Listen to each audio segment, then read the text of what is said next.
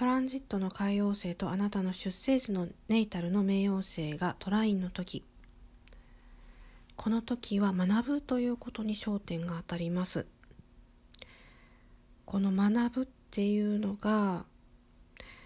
あなたのこうサンハウス的なものではなくって9ハウス的な感じですよでもうあなたというよりこうあなたの魂が望んでいる学びみたいな感じです。深い深淵なるこう学びですね。宇宙とかそういったことに対する、ま興味とかそういった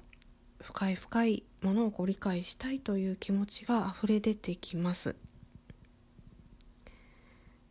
ですからここのトランジットの時期に到達したっていうことはある意味こう人生の分かれ道となっていてなかなかそういったこう自分のこう領域を超えたところを学ぶっていうのは普通の人っていうのはちょっとこう受け入れがたいところがあってで、まあ、つまらない日常生活に戻ってしまうのかそれともこのもう一つの道あなたの魂に従って行動していくのかっていうところが大きな違いになってくるんじゃないかなというふうに思っています。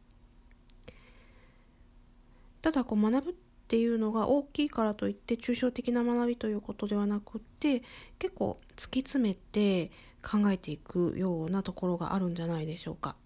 量子力学とかそういった分野にも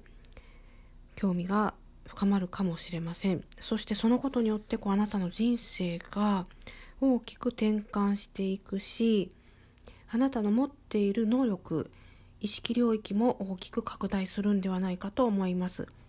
非常に良いトランジットなんじゃないでしょうか。